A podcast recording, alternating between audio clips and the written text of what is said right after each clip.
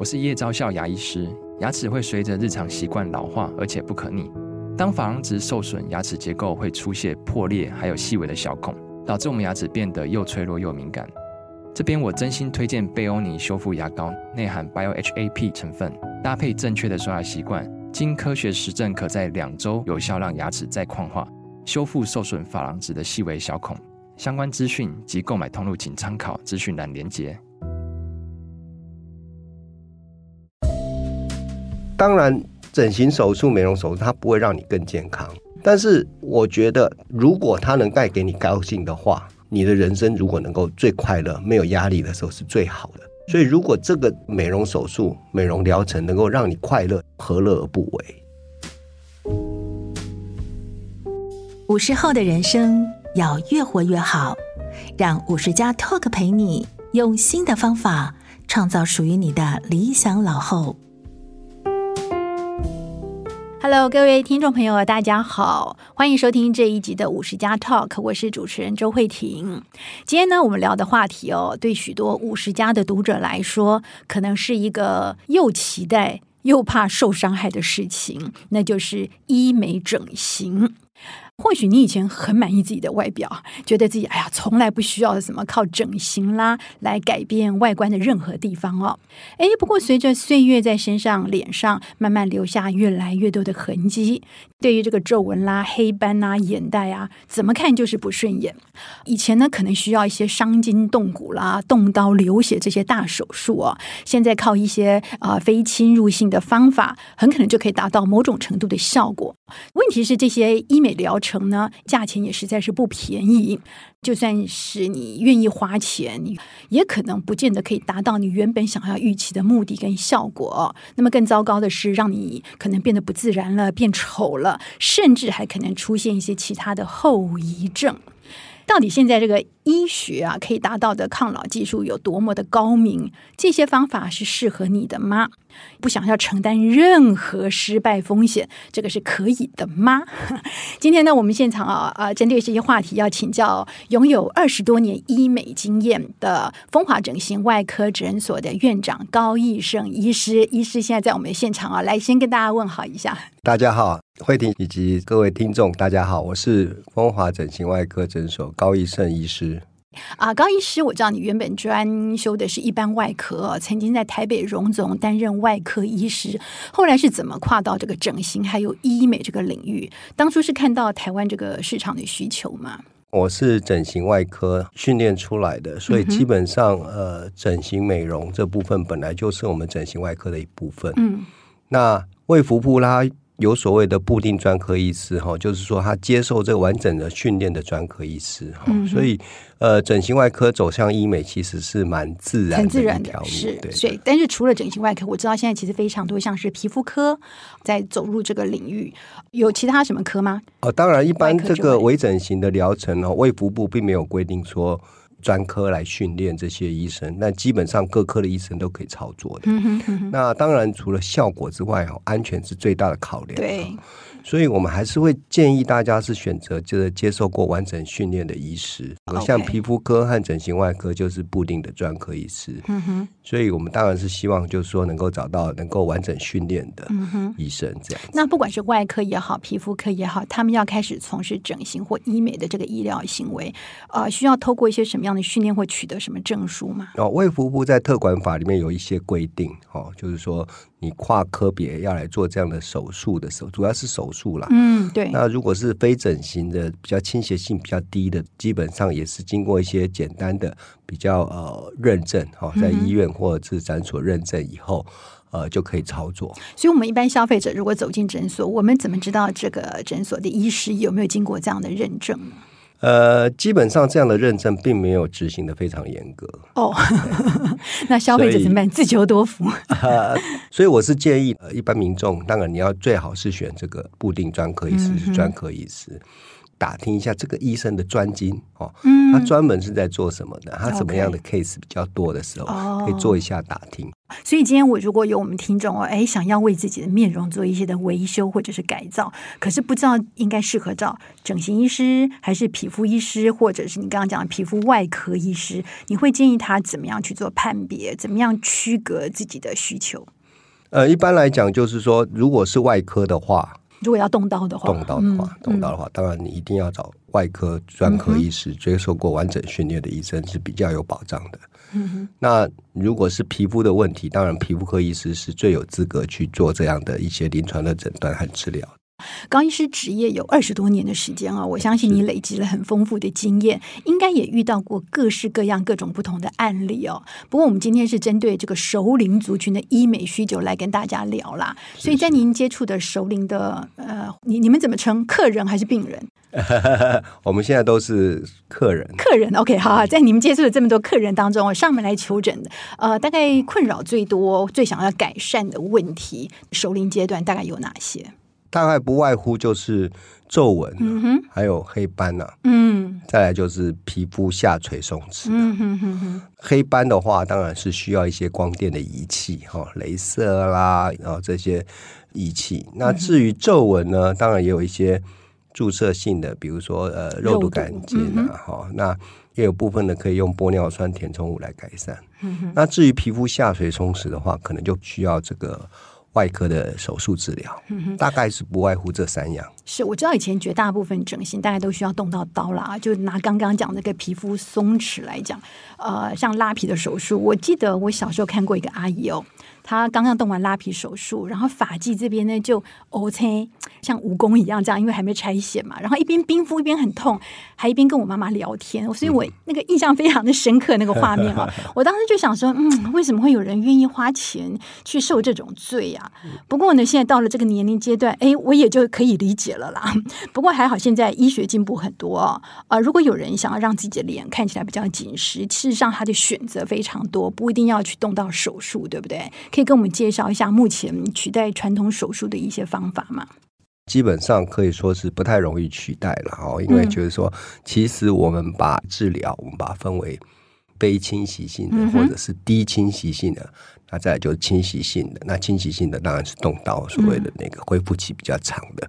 那当然，非侵袭性的这个部分，或者是微侵袭性的部分，其实有很很多选择了哈。比如说玻尿酸有很多厂牌，肉毒杆菌厂牌，然后机器有各式各样的。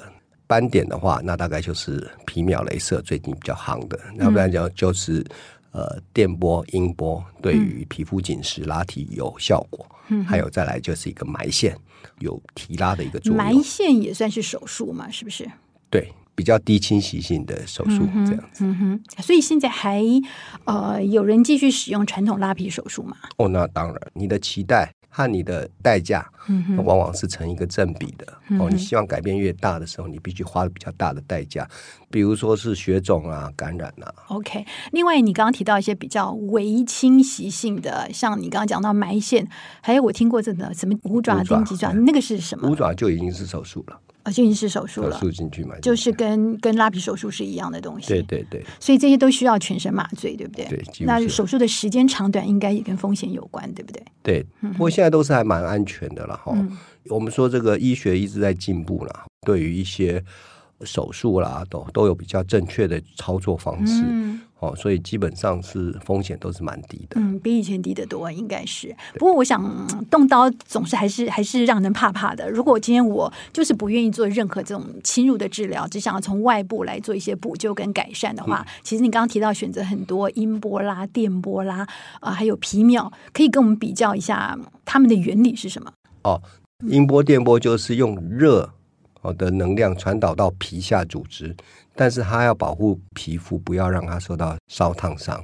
那同样是热能，这两个差别在哪里？那电波它是直线下去的，哦，嗯哼，所以基本上它是用冷却系统保护你的皮肤，当然都要冷却啊。但是这个音波就比较特别，它是用聚焦式的，所以它热量下去的时候，在皮肤不会造成伤害。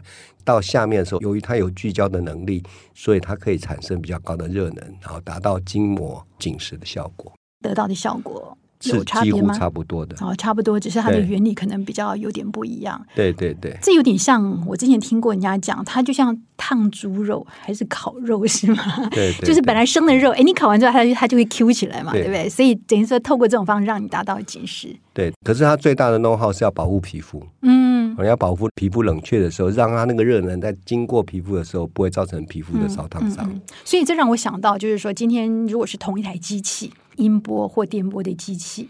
呃，不同的医师操作，不同的技术，会导致什么样不同的结果吗？当然会啊，嗯、因为皮肤有很多形态，嗯，Type One 到 Type 六，当然东方人属于 Type Three、Type Four 的话，嗯，那像 Type One 的话，就是西方人的皮肤比较白的，哦，他的黑色素细胞比较小的，OK，所以他在这个皮肤所造成的。Reaction 哈，它的这个反应是会不一样的，这还是要有一点点经验。嗯哼哼哼。那另外，刚刚医师讲到的这个，就等于说你的表皮是不受伤，但是其实你的皮下的部分，它是算是某一种发炎或受伤吗？可以这样讲吗？是可以这样讲。OK，因为我听过一个朋友，他说其实啊，不要去花钱做什么音波、电波，他就每天晚上睡觉，他一直打自己耳光，就噼里啪啦啪啦。他说一定要打打到痛。他说那个痛觉呢，导致你皮肤的反应，事实上跟那个。呃，音波、电波的热能其实是一样的原理的，他这个说法有根据吗？呃，当然是没有根据，但是他这样子的一个做法是把。能量传递到皮下组织，那一般来讲，应该比较肿的应该就是皮肤了。OK，好，了解。所以我刚刚聊到的是这个，呃，不管是音波、电波啊，就是医生的技术很重要。另外，器材的品质，呃，我们是听过坊间常常讲说，比方说是电波好了，你一定要是某一种品牌、某某一种产品才可以达到那个效果。但是另外一派说法说，啊，其实那个东西比较贵，我们用一半的价格，其实可以达到七八成的效果。那 CP 值。比较高，何乐不为呢？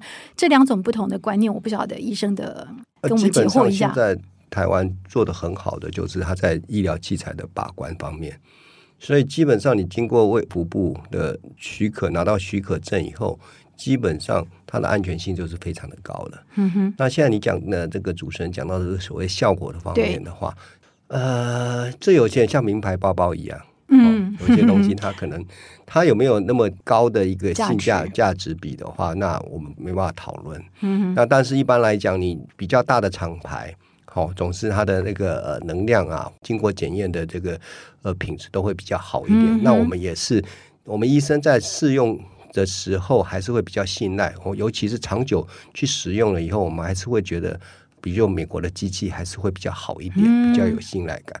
安全还是最重要的考量。OK，好，这是讲到这个刚刚讲的治疗皮肤松弛的部分啊。另外，黑斑我想是很多这个首领族群不分男女啦都很关心的。所以现在除斑的方法刚刚提到有呃皮秒，它也算是一种镭射，对不对？那以前早期比较多，我们听到的什么传统的镭射啦、脉冲光啦，这些现在还存在吗？当然还在了哈，嗯、因为除斑对东方人来讲是一个比较。困难的，花时间的，因为黑色素细胞分泌黑色素，基本是在保护皮肤，嗯，预防紫外线的伤害。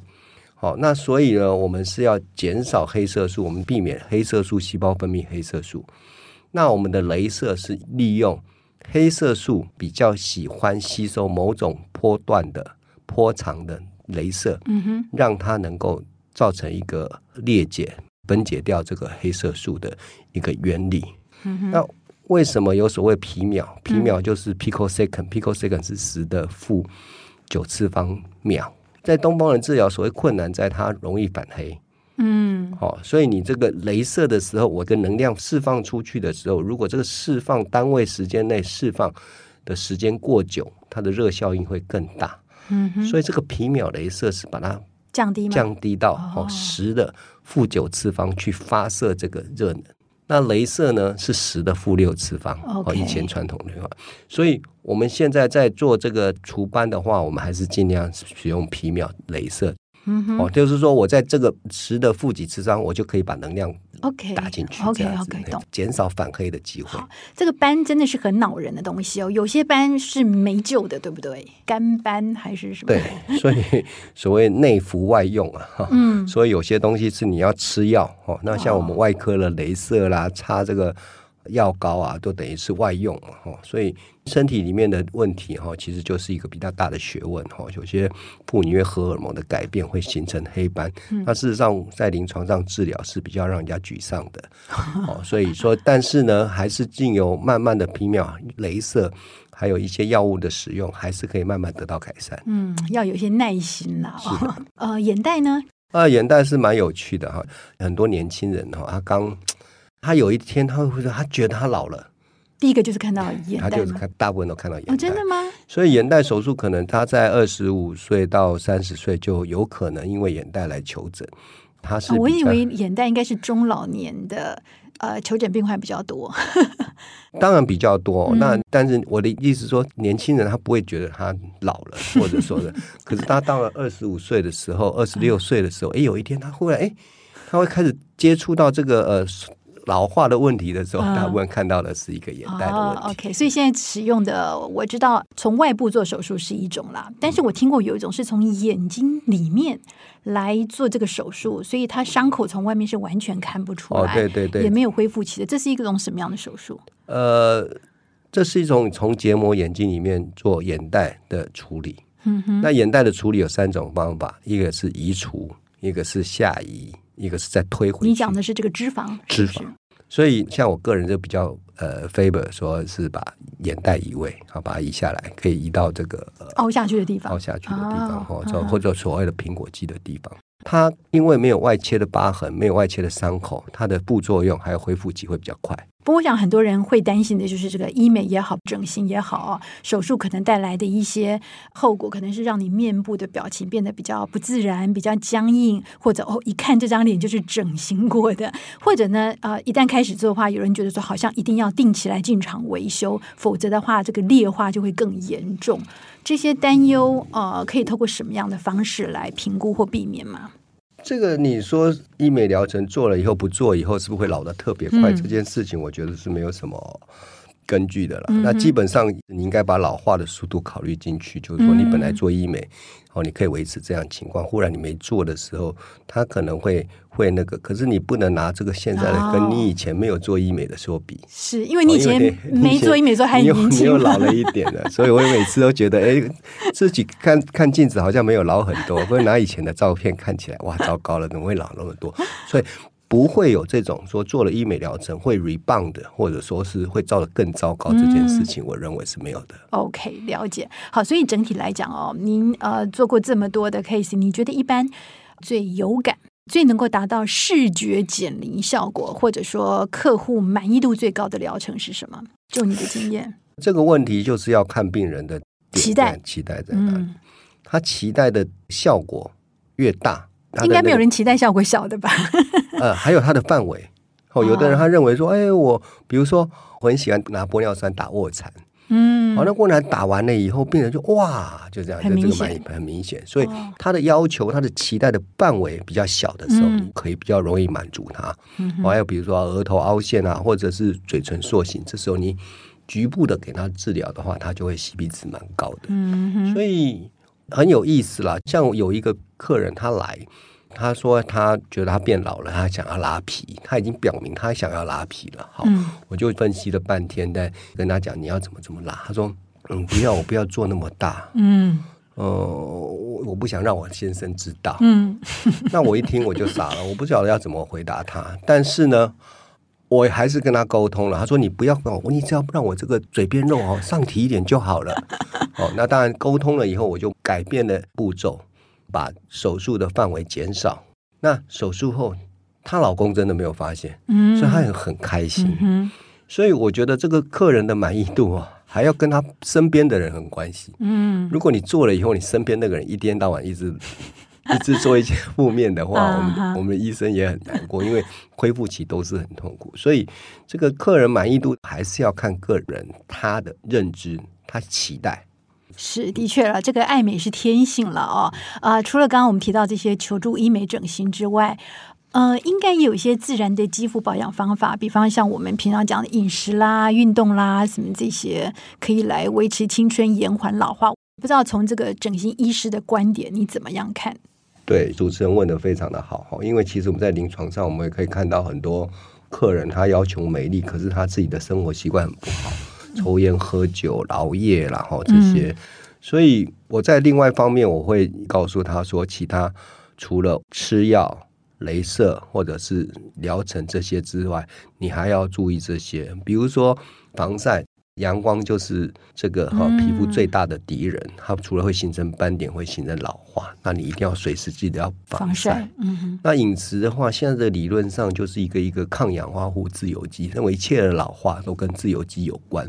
所以你的饮食方面或者你的补充营养补充品的时候，很多这些抗氧化、抗自由基的东西。那再来就是你的睡眠，哦，你的睡眠要好哦，很多事情甚至很多慢性病都有关系。嗯呃，还有运动也会可以减少你这个哈，像我们皮肤对于那种压力荷尔蒙，它会非常的敏感。那运动方面本身也会释放减低这个压力荷尔蒙。